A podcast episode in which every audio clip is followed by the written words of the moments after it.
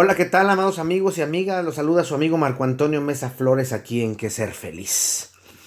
El día de hoy hablaremos de un tema complicado, sensible para muchos oídos, sobre todo por el arquetipo tan marcado que tiene la figura de los padres. Hoy vamos a hablar de padres peligrosos.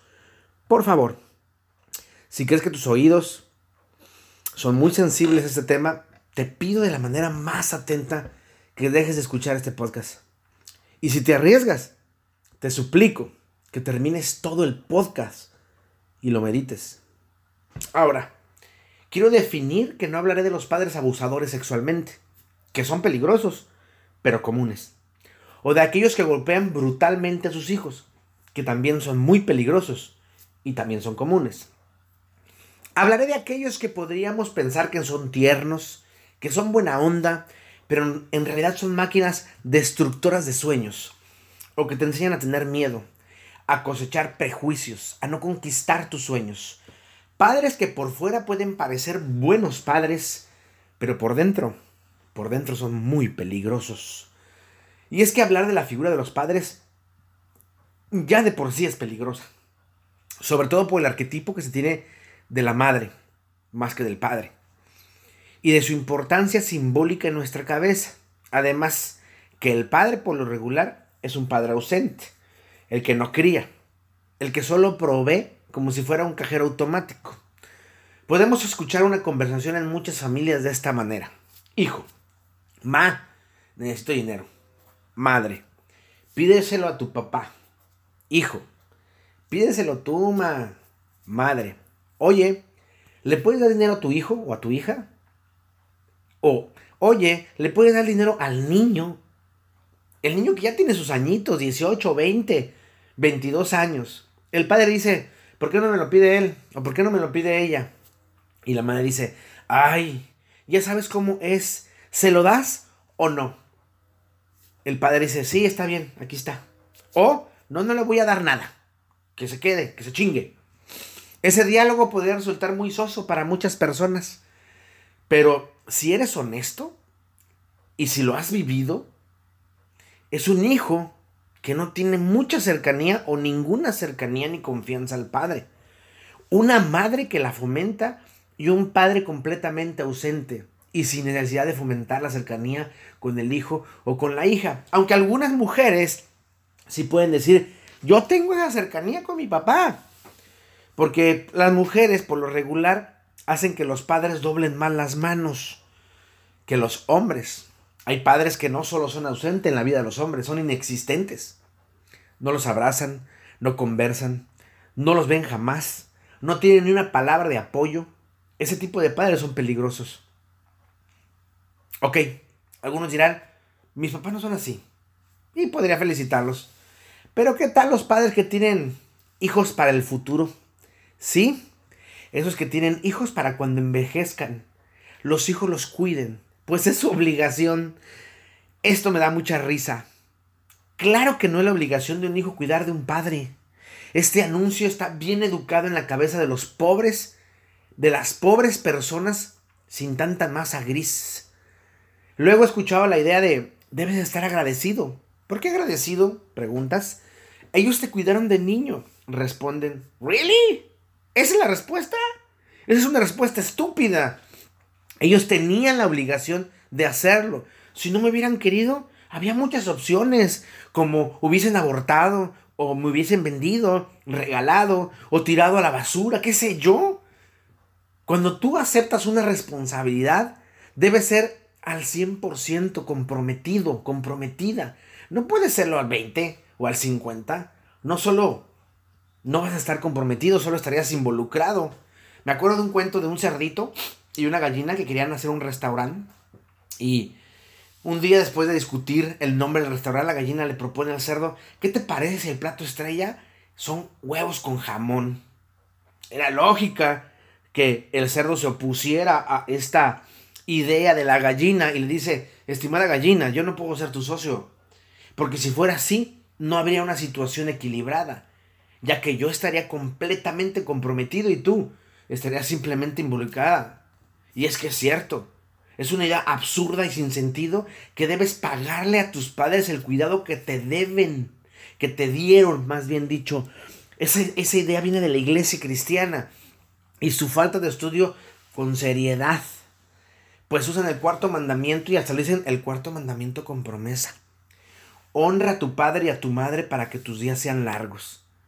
Eso sirve para manipular a las personas y que éstas se sientan comprometidas y así, con ese deben, dejan de vivir muchas veces porque terminan molestos con la vida.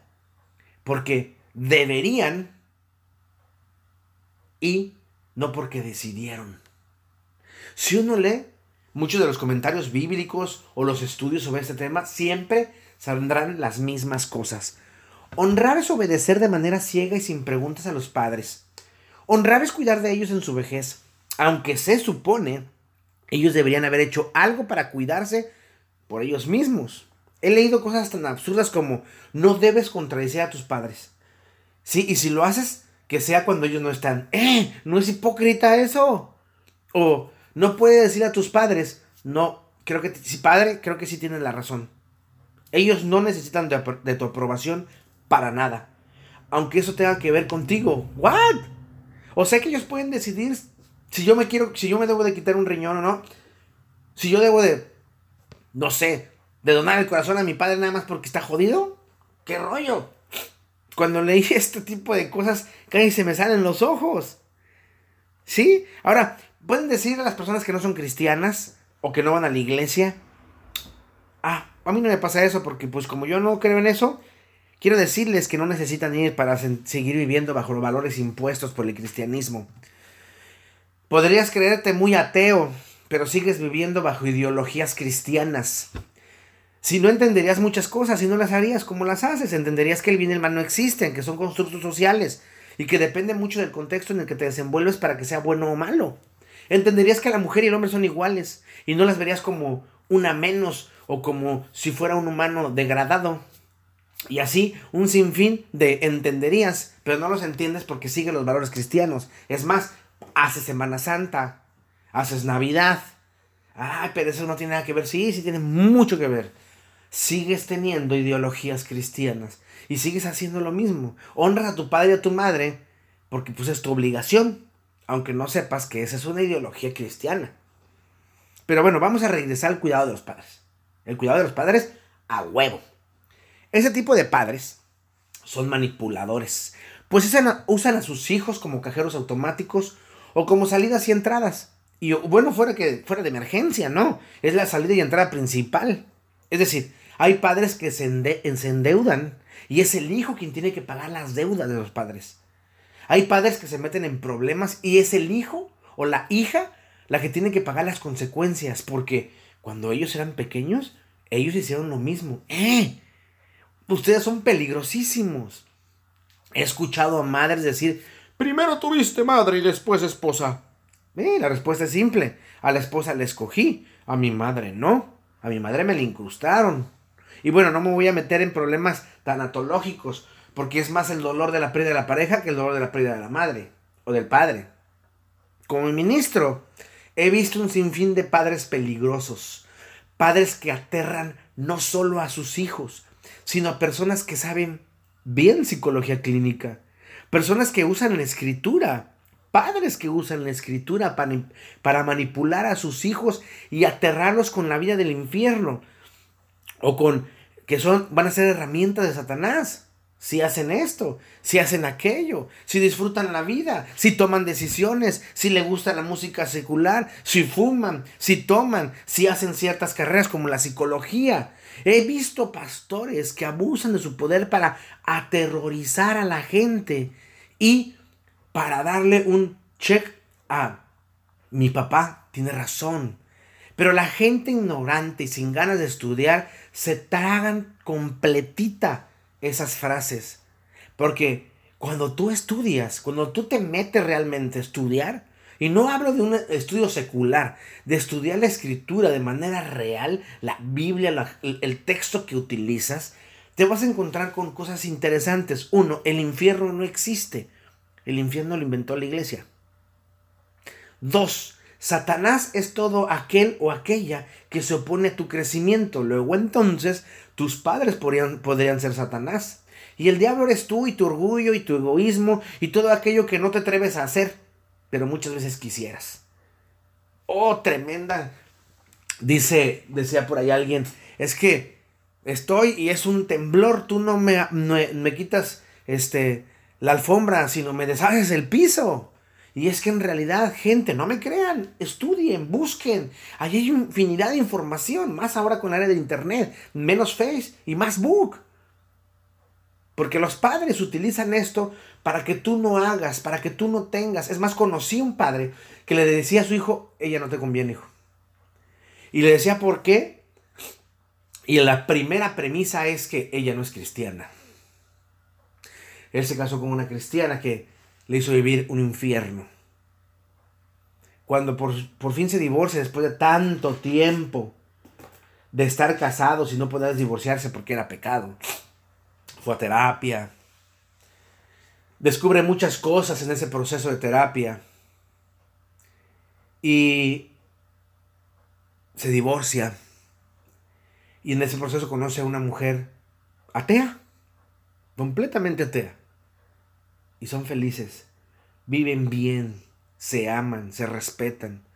Él a veces va a la iglesia porque extrae a sus amigos, pero evita la iglesia porque la iglesia, la iglesia le hizo mucho daño. La iglesia le mintió. Evita a sus padres porque sus padres le engañaron. Y bueno, con la premisa de nosotros no sabíamos, no nacimos siendo padres, se escudaron. Honrar al Padre es ser una persona de bien, es ser una persona feliz, pleno, con vida, honesta, honrada, sin ganas de venganza, sin ganas de delinquir. Honrar a los padres es no joderlos con dolores de cabeza, con problemas que no son suyos, sino son míos. Claro que puedes cuidarlos, yo no estoy diciendo que no, pero no por obligación, porque si lo haces así va a ser una carga. Conocí a alguien que cuidaba a su madre y se la pasaba quejándose de ella. Y yo le decía, pero ¿para qué la cuidas, güey? Si no quieres cuidarla, no la cuides. Es que es mi responsabilidad. No, no es tu responsabilidad. Cuando tú te echas una responsabilidad, no pesa. Es porque quisiste. Es como cuando compras una mascota. Tienes que darle de comer, tienes que limpiar sus cacas, tienes que sacarlo a pasear, o aunque sea un pescadito, tienes que limpiar la pecera. Es una responsabilidad y no te pesa. Sí, te puede dar hueva, pero dices, bueno, es mi animal, yo me quiero hacer responsable y lo amo. Lo mismo es, tú no puedes hacerte una obligación porque el amor así es un amor muy jodido. El sacrificarte por amor, lo único que va a hacer es que tengas coraje contra la persona de la cual te estás sacrificando según tú por un mandamiento pendejo que no, no estudiaron. Discúlpame las palabras. Sí, y cuando me refiero a pendejo me refiero a infantil, para que quede claro. ¿Sí? Investiga qué significa esa palabra también. Jamás, jamás te sacrifiques solamente porque alguien te lo dijo, porque tu papá te está diciendo, no, hazlo porque quieres, pero no como sacrificio, sino porque tú, a ti se te echó la gana de cuidarlos, si es que quieres. Porque esa idea insensata de hacerlo a fuerzas, porque es un mandamiento, repito, es estúpida. Yo me arrodillo a Dios porque lo amo y lo respeto. No porque ella me lo pida o él. No reconozco a un Dios así. Conozco a un Dios que no me obliga a hacer las cosas. ¿Sí? Yo conozco un Dios así, que no me obliga a hacer las cosas. Conozco uno que me acompaña a hacerlas. Es más, cuando yo me arrodillo ante él o ante ella, ella, él se arrodilla ante mí para estar en la misma posición de igualdad y respeto. Y aunque no somos iguales porque él es Dios, ella es Dios, eso no le interesa a ella o a él. Y si no le interesa a Dios, ¿quién soy yo para decir que él o ella está mal. Yo conozco a Dios. Así de simple. Y al que conozco, a la que conozco, se pone a mi nivel porque ella lo decide y porque me ama. Así. Y es posible que para estos momentos ya uno o dos o mil quieran insultarme. pero desde un principio lo dije. Esto es para personas con oídos no sensibles. Si los tuyos son sensibles, lo siento. Sigamos hablando de padres peligrosos. ¿Han escuchado a aquellos padres que se enferman de todo? Pero médicamente no tienen nada. Abundan. Y son peligrosísimos. ¿Por qué? Porque son manipuladores sofisticados. Son personas que saben dónde darte dolor para que los cuides. Y dónde manipular a su hijo o a todos sus hijos, nueras y yernos para que hagan su santa voluntad. Un día me topé con alguien así. La madre corría a todas las novias con la idea de me estoy muriendo o me siento muy mal. El cliente o consultante me decía, cada vez que tengo una novia, Marco, mi mamá se enferma muy mal. Hay que llevarla al hospital y se pone muy grave.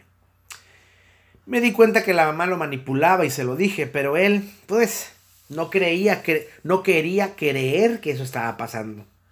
¿Por qué me di cuenta?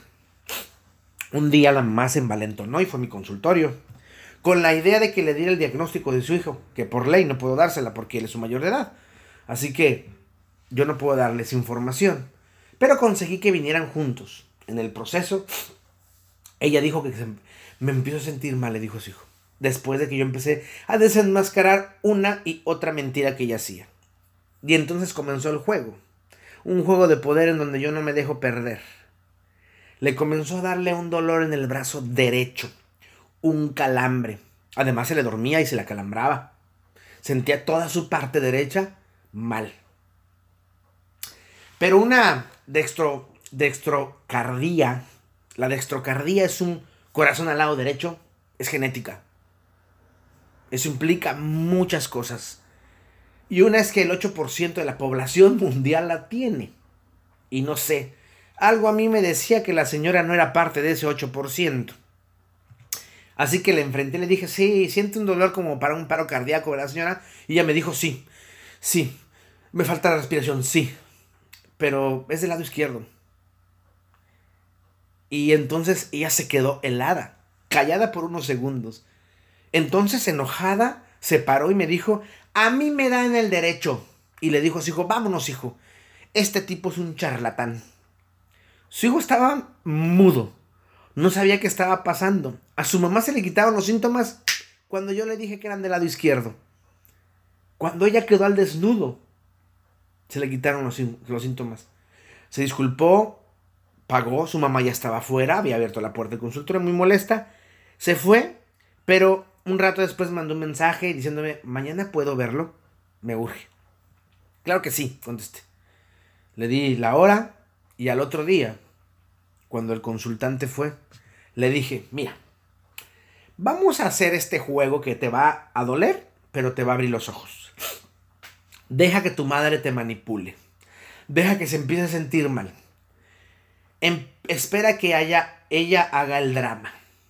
Cuando empiece a hacer el drama, tú salte, ¿sí? Salte entre comillas, como si estuvieras enojado, como si en realidad creyeras lo que ella te está diciendo pero no te salgas en realidad. Si, que ella vea que te sales de la casa o que se azota la puerta de la casa y que te vas a salir. Y observa por una ventana qué pasa. Realiza después tus conclusiones y haz con ellas lo que crees que es correcto para ti. El consultante siguió mis consejos y se dio cuenta de que su mamá lo manipulaba y para hacer lo que ella creía que era perfecto o que era correcto para él, usaba artimañas como la enfermedad. Al fin triste, después de contarme cómo fue su aventura de vivir esto, llorando, me decía que lo odiaba. Y yo le dije, no, eso es mentira. Estás enojado. Lo que puedo decirte es, aléjate de ella. No la dejes de amar, pero evita invitarla a tomar un café hasta que ella crezca y madure. Si no quiere, si no quiere hacerlo, pues tú sabrás cuándo es tiempo de verla y cuándo no. Él se cambió de ciudad y pocas veces viene, cuando viene, también viene aquí a terapia. Eh, está más tranquilo. Y su madre, lógicamente, pues me odia a mí porque yo fui el desgraciado que abrió los ojos de su hijo, ¿no? Hay un sinfín de padres peligrosos. Tristemente abundan. Y con la idea absurda de nadie nace siendo padre, muchos se escudan. Pero déjenles digo que hoy día hay talleres, diplomados, libros, revistas, etcétera, internet, un sinfín de cosas que ustedes pueden para ayudar a ser mejor padre, para ayudarse a ser mejor padres. Esa idea de nadie nace es clara, pero sí te puedes hacer. Uno de los padres que son mega peligrosos son aquellos que tiran la piedra y esconden la mano. Se ven inocentes, con ideas como es que hija, serías buena para el ballet, pero si quieres fútbol, adelante. O está aquella idea de, hijo, te veo más en el fútbol, como que eres bueno en ello, pero si tú quieres karate, te meto ahí. O sea, no mouse, Mickey. Manipulas a tu hijo con eso, para que él se sienta mal al escoger lo que ellos quieren y mejor escogen lo que a ti te gusta. Porque si no van a sentir decepción. O van a sentir que, te están decepcionando. Qué ruin y maldito. Tiras la piedra y escondes la mano. Déjenles digo que mi hijo ama el fútbol. Para mí eso hoy ya es absurdo. Pero, ¿quién creen que es el padre más escandaloso con matraca en sus partidos? Yo. Porque el hecho de que a mí no me guste no me da derecho de quitarle el gusto a él padres peligrosos. Si quieres ser feliz, identifícalos. Y si el tuyo es así, huye. No dejes de amarlo, pero evita invitarlo a tomar una taza de café. Esa gente necesita, le urge una terapia. Y si no la toma, querrá que porque es tu padre, tendrá esa idea de que porque es tu padre, tiene el derecho sobre tu vida. Y eso es falso. El único que puede decidir sobre tu vida eres tú. Sobre todo si ya eres mayor de edad, 18 años. Ya puedes tomar tus propias decisiones. Y si te gusta, si no te gusta lo que él hace, vete de la casa. El cerebro va a hacer el trabajo, no te preocupes. Al cabo tiene que seguirte manteniendo legalmente mientras tú sigas estudiando. Mientras tú sigas estudiando hasta los 26. Lee, aprende, enfréntate. No todos los padres son peligrosos. Hay padres que son fantásticos, maravillosos, que te dejan, que te enseñan a que tienes alas y te dejan surcar los cielos y te dejan volar y volar y volar. Y a lo mejor nunca o muy pocas veces regresas al nido, pero cuando regresas, regresas ferviente, con ganas de verlos, de abrazarlos, de apapacharlos. Es difícil, pero no es imposible. Los libres, los libres llegamos a ese tipo de cosas. Así lo digo, llegamos porque yo me considero una persona libre, sin prejuicios y sin tapujos, ¿sí? Sin máscaras, sin vértices, soy tal y como soy y por eso cago a la gente y le caigo mal porque no me quedo con mi idea, pero siempre pienso mi idea.